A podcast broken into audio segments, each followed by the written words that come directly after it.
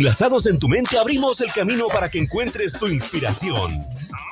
Estamos enlazados con la psicología. Enlazados con la psicología. Oye, eh, eh, a ver, no traicionar quiere decir tampoco aceptar.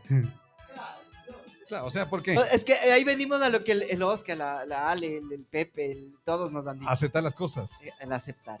Aceptar tus cosas. sea, ¿por tus errores. O sea, yo Porque para mí eso no, no es un quiero ver error. que no traicioné.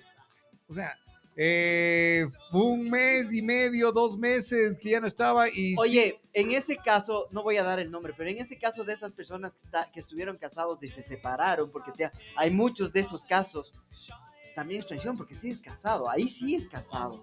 Pero si estás de novio y te separas y terminas la relación, relación. y estás con otra persona, eso no es traición, porque terminaste, Porque ya no hay nada. la relación. claro, pero en cambio, en el claro. matrimonio, sigues casado. Una cosa está separado. Claro.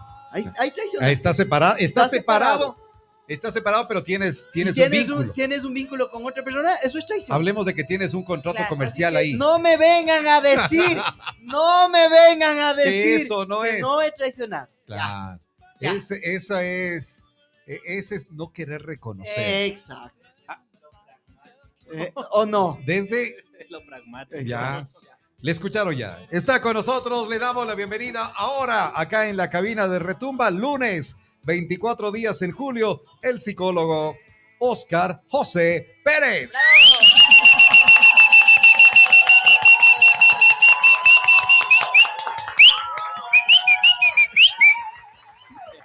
Esto de perdonar la infidelidad, complicado, no complicado, fácil. Hay muchos casos, gente recurre a esto para tratar de superar una infidelidad o para olvidarle al infeliz. No sé por qué, no sé por qué infidelidad es, es- está así como muy similar a infeliz. Va de la mano, va de la mano. Buenos días, siempre es un gusto compartir buenos momentos y sobre todo crear espacios de salud mental. Bien, para hablar de este tema tan controversial como es la infidelidad, debemos partir siempre desde eh, el origen de todo esto, eh, la concepción. Parte, el tema infidelidad parte desde la normativa en la construcción de pareja, donde yo digo esto no está bien, esto está mal, esto es lo que me hace daño. Y a- al romper esa situación, esa normativa, esas reglas, esa lealtad, hablamos ya de infidelidad. Eso Ya. quiere decir lo que no estuvo eh, en un acuerdo dentro del contexto pareja y se lo rompe, ahí llamamos de infidelidad. Eh, justamente ahí, porque tranquilamente puede decir no nos concebimos como pareja o como pareja tenemos ese espacio libre para involucrarnos afectiva, social o cualquier otra situación contextual y es permitido. No hay infidelidad ahí. Algo controversial realmente, pero la infidelidad no es únicamente el tema de, bueno, estuviste con, Estuviste otra, con otra otra persona. persona. La específica. infidelidad comienza, Doc, desde un testeo. Exactamente. Desde el, el, el- ¿cómo es? El, el coqueteo. Exacto. Puede partir Ah. desde ahí, pero si es que en la pareja. ¿El coqueteo es una infidelidad? Sí, sí Ah, parte claro. desde ahí. No. Pero Claro. pongamos, sí, pongamos esta idea. Si en la, mi construcción de pareja yo digo que el escribirme con otra persona, con No unos es- intereses que no involucre una no amistad o algo, un- pongo ese límite y si se rompe eso, ya estamos hablando de infidelidad. Infidelidad no es únicamente el otra persona y hay que entender que es desde la construcción y la normativa de la pareja. Ahí sí hablamos cuando se rompe esta normativa o estas reglas, llamamos infidelidad. Porque incluso ya vamos a un tema un poco más profundo que vendría a ser la deslealtad Correcto. de la relación. Esa también- deslealtad. Deslealtad a uno mismo. Es eso. Exactamente, porque vamos rompiendo la construcción de las normas que nos sostienen, las cosas que no podemos romper por ah, tal vez causar daño a la otra persona. Ahora, no a ver, hace, hace unos días conversábamos con el Tuco, el Tuco decía, ¿cuándo fue el video de estos eh, muchachos calenturientos, amorosos en la aerovía? Él decía de que eh, no están haciendo nada malo. Digo, es que no, está, es- no están dentro de las normas. Decía, "¿Qui- ¿y quién pone las normas? Tú, Oscar, nos acabas de decir ahora, eh, esto de la infidelidad no está dentro de las normas. Igual, ¿quién pone esas normas? Bien, ¿Qué eh, normas bueno, son? Ya, si hablamos de infidelidad, hablamos de una interacción con la pareja. Eso es todo. Y ahí la pareja es la que puso estas normas, de decir, ¿sabes qué? A mí no me parece que te escribas con otra persona de forma cariñosa. Ya, se pone esa norma y el romper ¿Es necesario eso- decir eso? Sí, es necesario. Dentro de la dinámica de pareja muchas veces eh, caemos en el error de los sobreentendidos, en errores de comunicación y eso permite que luego genere todos esos inconvenientes. Pero cuando uno va construyendo y va poniendo las normas, porque también no podemos encajar en la norma de es sobreentendido el respeto frente al texto, por ejemplo, específicamente en esto, porque de ahí sí existen normas sociales como eh, la infidelidad a través de lo carnal, por ejemplo, eso ya es otro tema. Claro. Ah, Pero en esto, en esto de los mensajes de texto, el coqueteo, va desde el origen de plantearlo con la pareja como normativo. A ver, a ver, a ver. Este, el coqueteo, este coqueteo, eh, es si es un coqueteo que se buscando una traición, buscando una relación. Porque de ahí, por ejemplo, a ver, que Lali, Lali llega y ella es como la, ¿cómo se llamaba? La, la- la Laura León. Mis tesoritos, mis... Sí, yo soy, yo soy así, ella pero no es, con, no ella es con muy intención de- efusiva, de- claro. de- Entonces, cualquiera algo, puede tomar, sí. tomarle como y me que... en otra pasó forma. muchísimo. Mira no esta, esta man, qué coquetona que es. Me ha pasado, Y me ha no, y pasado ella es así muchísimo. como la Laura León, que era mi Para todos tesorito, son, mi- todos son mis sí. Tesoritos. En, sí. en este contexto vemos cómo es la persona, cómo es el contexto social y su relación con otros. Pero si eso ya escapa a otro aspecto, ahí sí lo encajamos Ya. como la infidelidad. O sea, Ese es ese, coqueteo, ese coqueteo entonces eh, eh, tiene que eh, saber identificarse. Exactamente. Y de hecho, en ese caso no lo llamaría coqueteo, sino lo llamaría como una estructuración de personalidad en la cual es amigable, atenta, Pero es cariñosa. que Así muchas es. veces le confunden Uno, eso, claro. lo amigable, ese- sí. No lo amigable- entiende mal. Claro, el el- lo amigable con lo, eh, lo coqueto. Sí, por ejemplo, cuando, cuando yo tenía, yo tengo esa costumbre, por ejemplo, yo soy muy, muy cariñosa al tratar a alguien. Entonces yo siempre con, con corazón o, o mi vida o mi reina. Ahí Ajá. incluso puedes ver cómo le escribo yo a tu esposa. Ajá, ajá. Mi vida, mi amor, mi tesoro. Entonces esto me trajo muchos problemas porque, ay, es que sabes que es que me gustas y tanta cosa. A ver, a ver, a ver, no. Yo Bueno, tengo que ser muy clara Sí, en explicar de que lo siento mucho. el tema Fue, ese. fue malinterpretado. Mi intención era esta. Mil disculpas si te falté al respeto. Bueno, no. yo ahí tal sí cosa. dijera, hay que analizar mi forma de ser con los demás. Y solo como para analizarlo. Claro, porque ahora vamos a, a no, no a topar ese tema mucho de cómo soy yo, sino únicamente En el la tema de infidelidad. la infidelidad. Bien. Al tener eh, claro que viene desde la ruptura de la normativa que se creó como pareja, sin duda surgen muchos inconvenientes.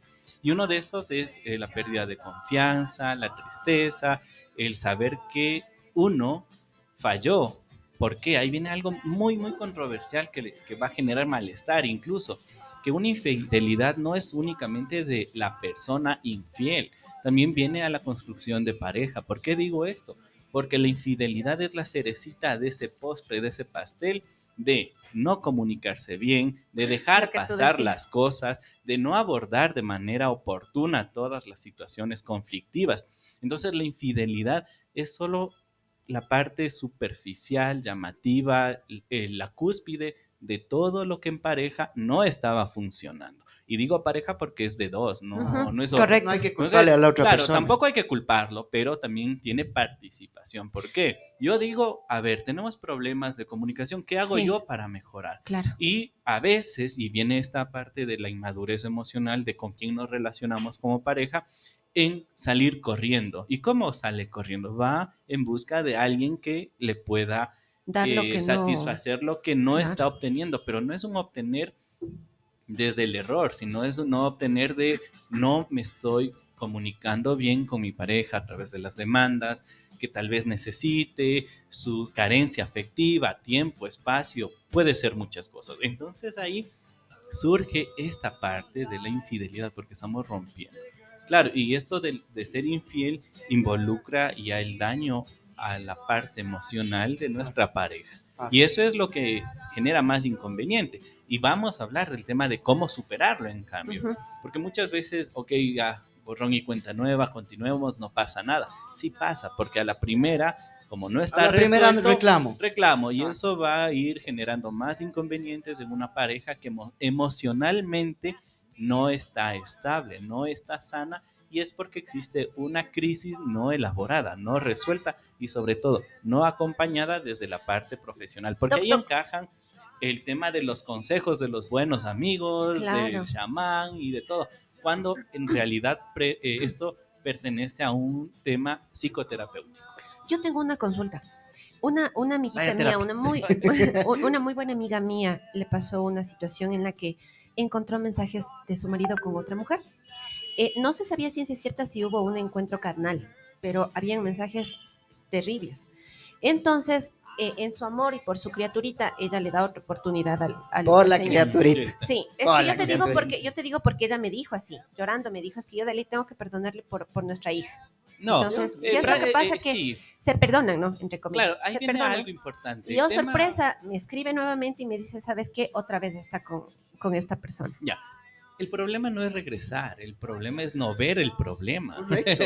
sí, redundando, ¿no? Pero es muy, muy importante el entender que cuando la pareja va a regresar, que no es nada malo, debe entender la magnitud del conflicto y ser consciente y, a- y acudir al proceso terapéutico, porque caso contrario eso va a ser una bomba de tiempo y un, va a tener eh, un tiempo muy limitado en que vuelva a darse una ruptura y va a ser un círculo vicioso. Entonces, lo importante es el proceso terapéutico frente a esto. No creer que, bueno, ya me pasó, ya no va a volver, va a volver a no, pasar. eso siempre hay que ir abordando. Entonces, miren. El diablo es puerco, ¿no? Como se en otras dice. palabras, ¿ya? Pero ahora, si ya la pareja no está, porque ya hemos hablado muchas veces del tema infidelidad y cómo la pareja puede abordar, si es que ya no existe eso, vamos desde lo individual, que quiere decir yo reconocerme como sujeto y ya no estar a la espera de cómo es mi intera- interacción con mi pareja. En otras palabras, regresar la mirada a mí mismo y decir, yo quiero estar bien Claro. como para empezar. Segundo punto también es entender que en esa interacción saber qué es lo que sucedió, qué es lo que yo tal vez no entendí y eso me va a permitir también ser responsable de mis actos. No desde una culpabilización, sino más bien desde una comprensión de que ya no debo volver a repetir frente a la construcción de una pareja. ¿Por qué? Muchas veces llega eh, la persona que tuvo, que sufrió la infidelidad, pasa un mes y está con otra persona. ¿Qué pasa? No logró resolver y toda su angustia la traslada a la nueva relación. Todas sus inseguridades la traslada a la nueva relación. ¿Y qué pasa ahí? Repite. ¿Qué pasa ahí? Surgen más conflictos, enfermamos y también enfermamos a la otra persona. Que llega tal vez incluso no patrón, tuviera, ¿no? Sí, puede ser un patrón. Entonces ahí viene lo esencial, que cuando desde lo individual no resolvemos la idea de la infidelidad, del dolor que nos causó, vamos a irlo trasladando a las demás personas y no tienen la culpa ellos. Claro. Ahora viene y ahora sí lo muy individual es reconocer las cosas que debo cambiar.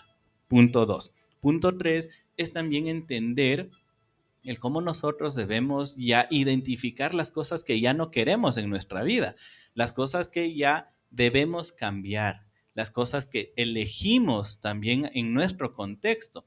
Y eso lleva a pensar también el, el tema de generar cambios profundos, Eh, no dejarnos llevar por la dependencia emocional, las inseguridades, nuestra historia personal que genera muchos conflictos. Entonces, miren, cómo desde lo individual generamos un cambio, ¿sí?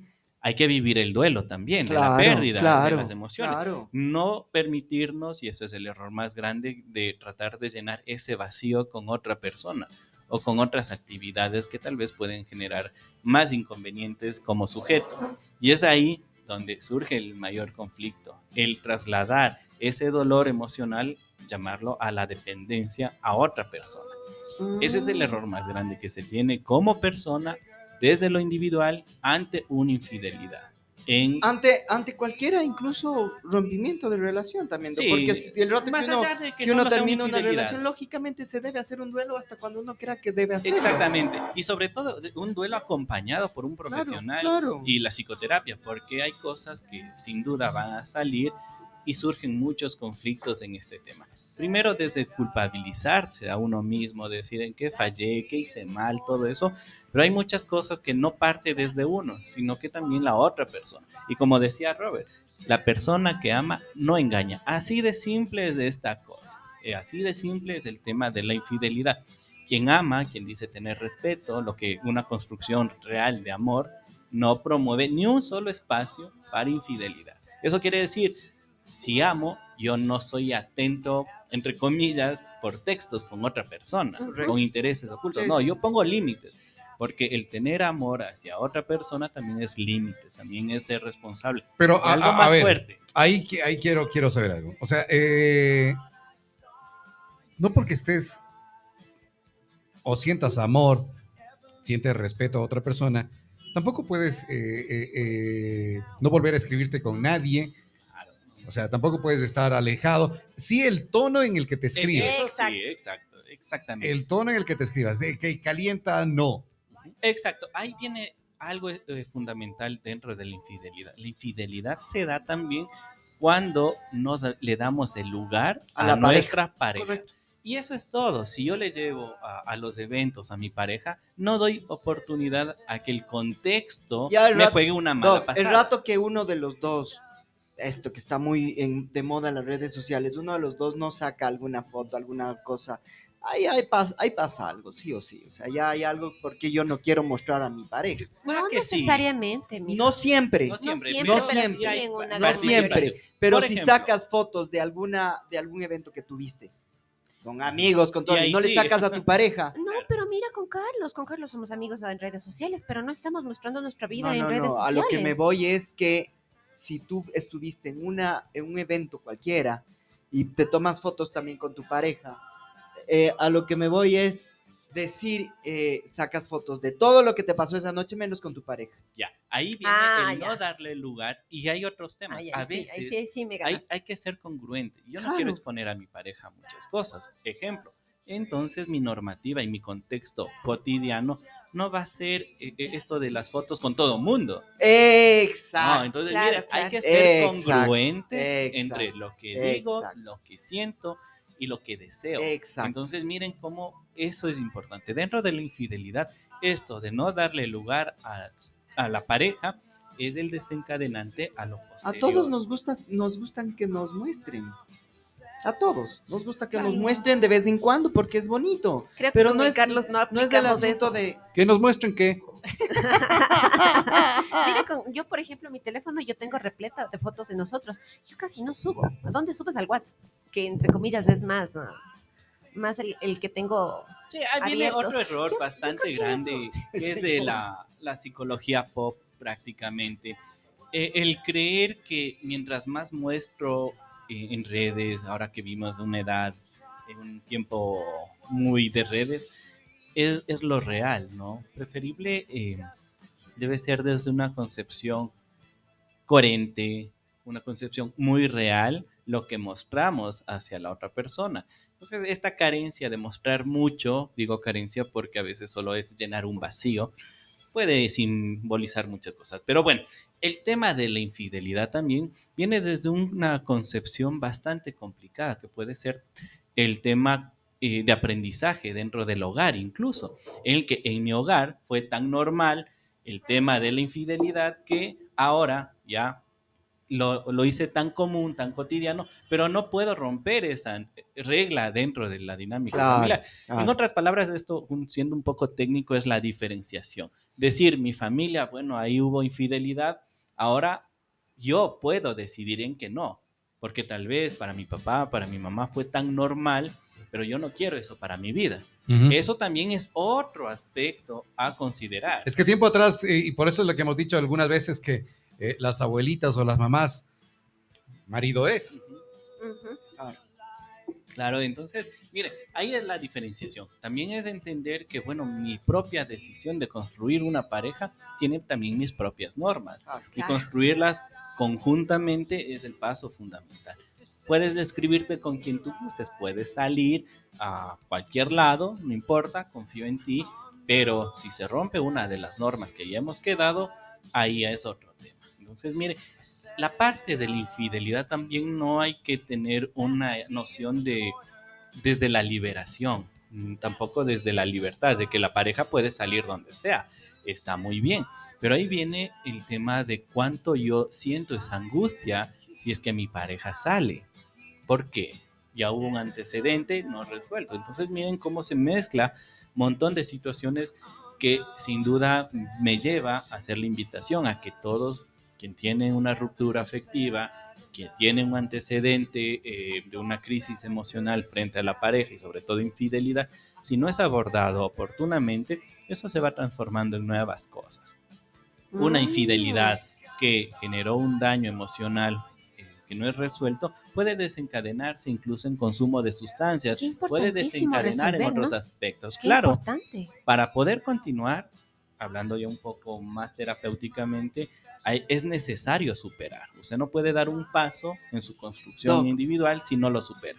se termina la relación por infidelidad, cada uno hace su vida y todo el asunto, tienen una nueva pareja, pero no sanó. Y tiene ese miedo de otra vez de que me pongas o poner los cachos. Exacto. Con la nueva viene- pareja. Ahí viene Con lo la que nueva pareja, decir. claro, con la nueva pareja tiene. el trasladar esa angustia, lo no resuelto, el trauma a la otra persona. Y lamentablemente, tanto el uno como el otro va a salir lastimado porque Eso iba a decir el yo, uno pero no, va a tiene la culpa. Claro. Claro, pero debe entender, aparte, en la construcción de pareja y cuando ya se va a superar, siempre es bueno el proceso terapéutico, sea individual o de pareja. Pero en este caso es también entender que la otra persona puede ser quien ayude a superar. No desde yo te acojo y depende de mí, sino de mira, yo soy diferente. Yo soy diferente. Exactamente. Pero ¿qué pasa? Que esa persona no acepta esa parte. O sea, ya supuestamente hay confianza y todo eso, pero por ahí el hombre, la mujer se va con un amigo, con las amigas, con los amigos. Y el rato que regresa me pusiste los cachos y comienza a, a maquinar Ya. su Vaya cabeza mil terapia. La- la parte Va para- Vaya con la terapia. novela Claro. haciéndose en su Exacto, a cabeza. maquinar mil cosas en la Sí, cabeza. ahí, ahí viene el tema de siempre motivar a que la persona que Confíe. la vivió mal, la pasó mal, su afectividad fue dañada y su parte psíquica, vaya a terapia, porque sin eso no nos podemos confiar en el consejo del amigo, de la amiga, en el consejo que nos da el chamán porque le han brujeado, cosas por el Sí, estilo. sí, sí, que puede bastante. darse. Aquí hablamos de la afectividad, del Sí, mundo sí, sí, psíquico, sí, no sí. hablamos de otros temas. Entonces, es importante que cada persona tenga la noción que sus emociones deben ser manejadas por un profesional y eso es una de las cosas como romper ese estigma y el tabú que habíamos hablado anteriormente. Porque la persona que desea ser feliz, la felicidad la encuentra en un proceso terapéutico. Entonces, miren, es llamativo y muy interesante. Pero en estos casos de cuestionarnos del por qué dañar a otra persona si nosotros estamos dañados. Invitación a terapia. Me dicen, me dicen en mensaje, ahora hombres y mujeres son igual de infieles.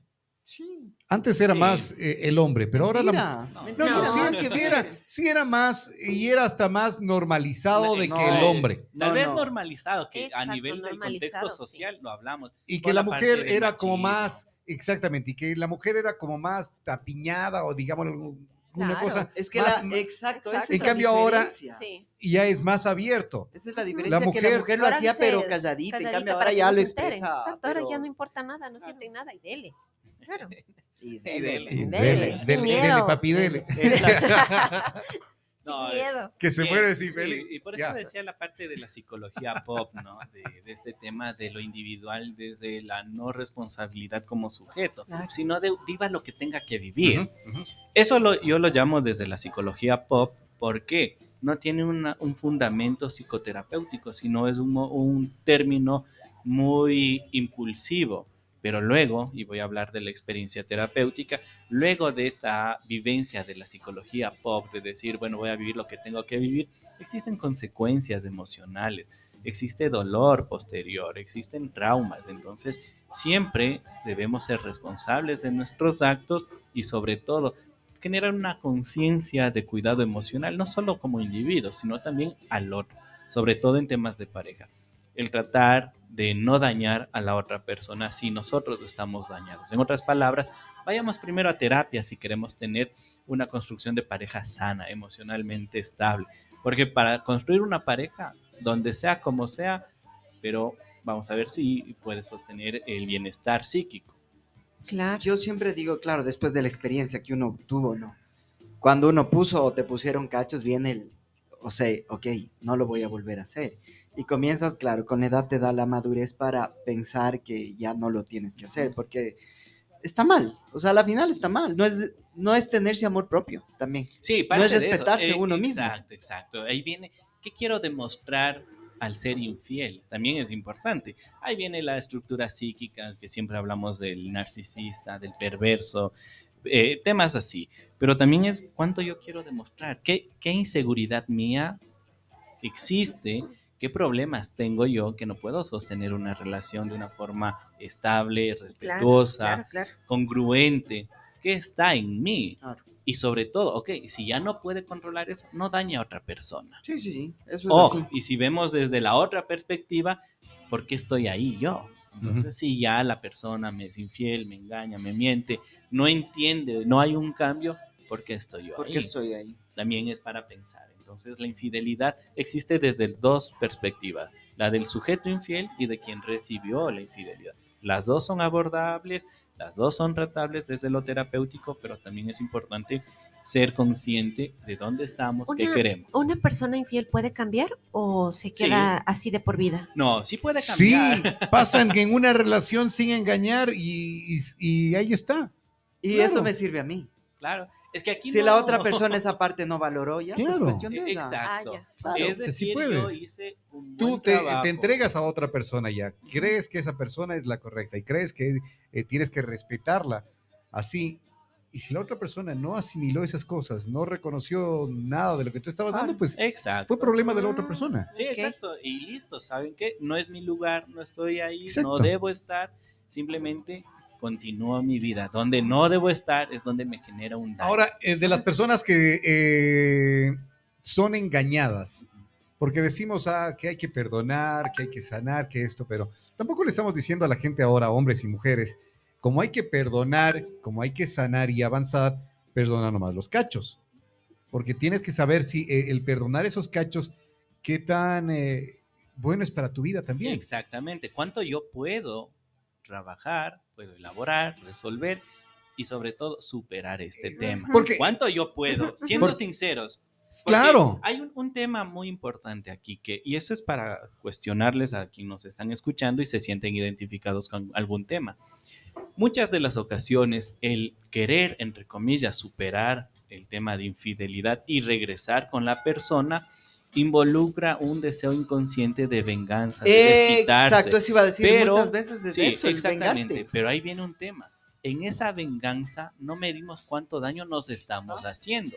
Eso quiere decir, me aguanto el daño que estoy sintiendo, pero me desquito de ti, en términos más coloquiales. Entonces muchas veces encajamos en destrozar nuestra vida psíquica por el ego de, sí, de otro, des- Pero ahora-. Y hay otra cosa que también puede ser que perdonas, Pero no olvidas. pero no olvidas. Correcto. y sigues con esa persona y a la primera que te enojes o a la primera que pasa, claro, y ya te vas a ir con esa otra Sí, con la que estuviste. sí, Entonces, sí, ¿no perdonas?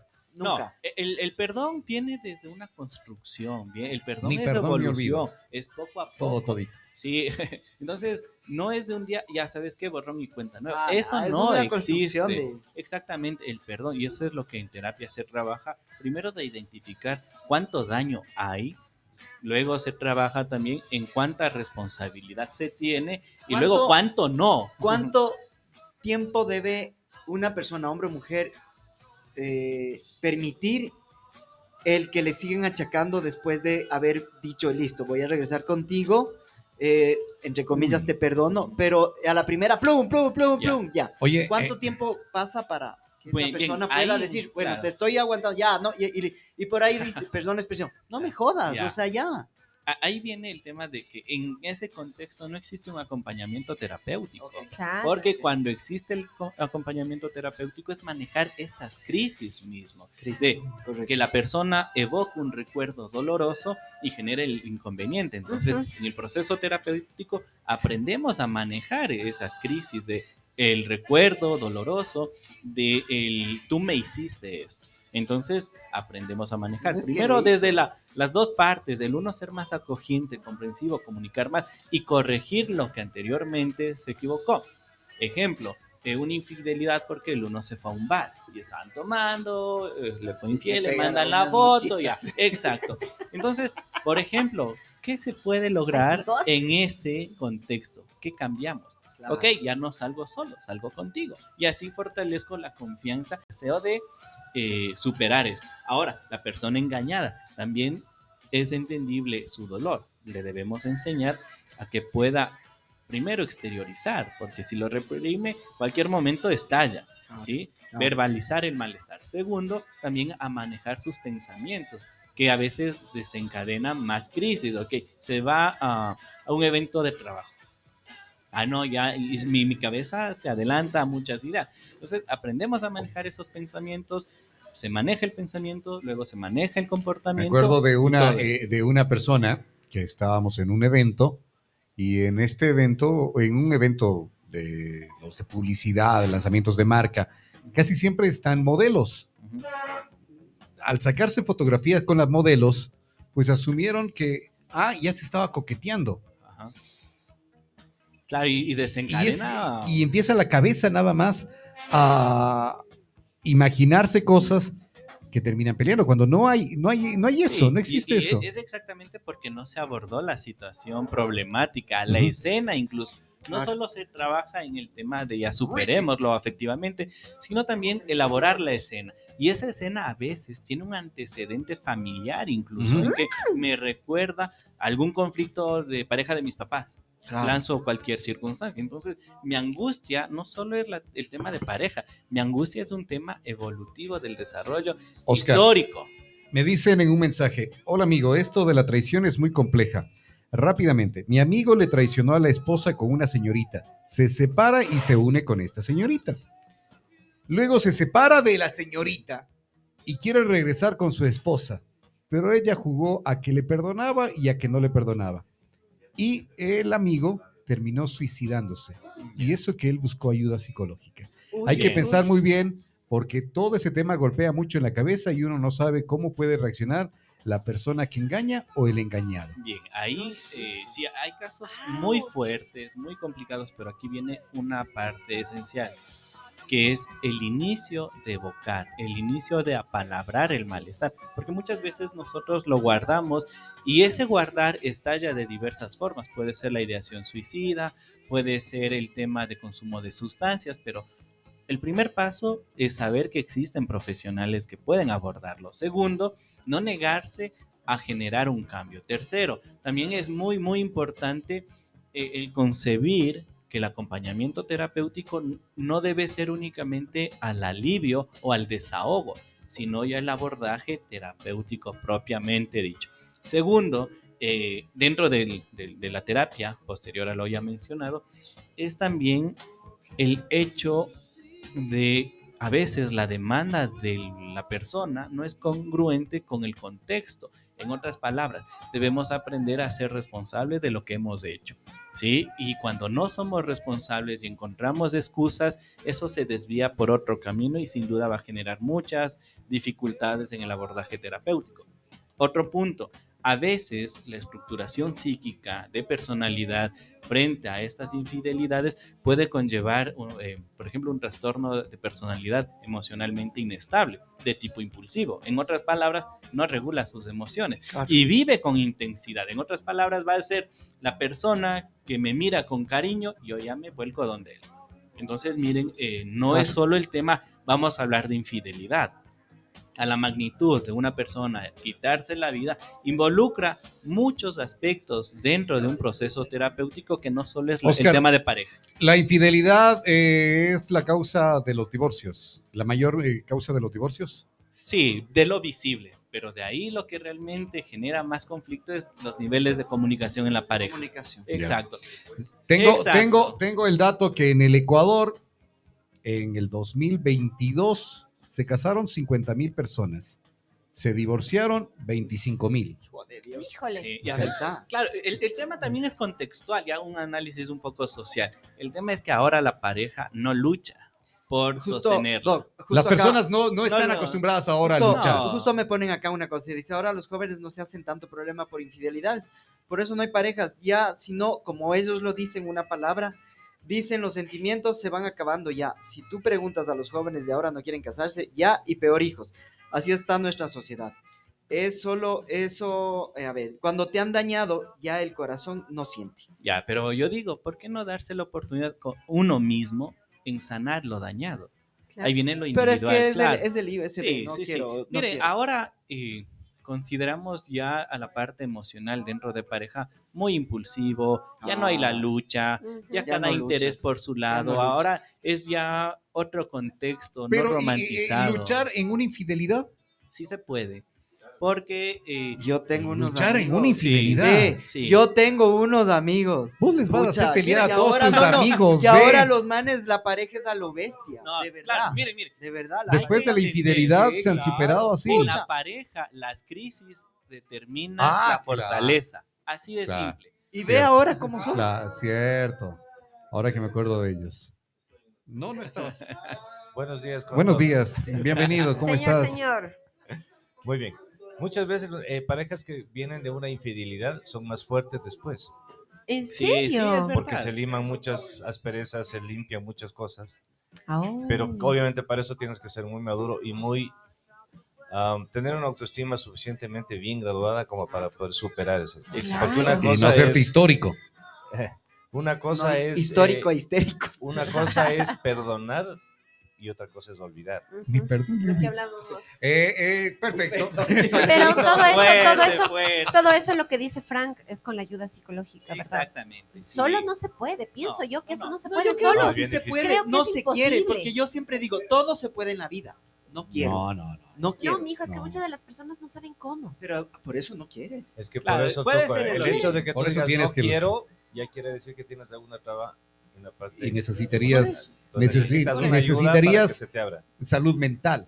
Y para eso, vos que necesitas, bueno, vos también, Drogaría. Gracias. Y a mí, no, a mí no me diga nada porque yo voy cuando creo que debo ir. ya, ya, entonces vos nomás, ¿ya? Gracias. Ya voy a ir. No, ¿A no quién? Yo- ¿Cuándo? A ver, ¿y quién dijo, señores Lali. oyentes, quién dijo, Lali, vos necesitas? Ahora, ¿cómo me Ella, hace así? pero el oyente no sabía nada, aquí me Claro. estaba señalando. Solita te echas Gracias, el agua al agua, eh, o solita te pones la soga al cuello vos. Pero bueno, Solita. si ahí está, si necesitas, tienes que irte a todos Picoa. necesitamos. Todos me han dicho, todos, Todos me han dicho los. Tienes que irte a. Picoa, Lo que ¿sabes pasa dónde? con la Lali es que todavía no tienes impulso de esa decir, ok, ahora quiero.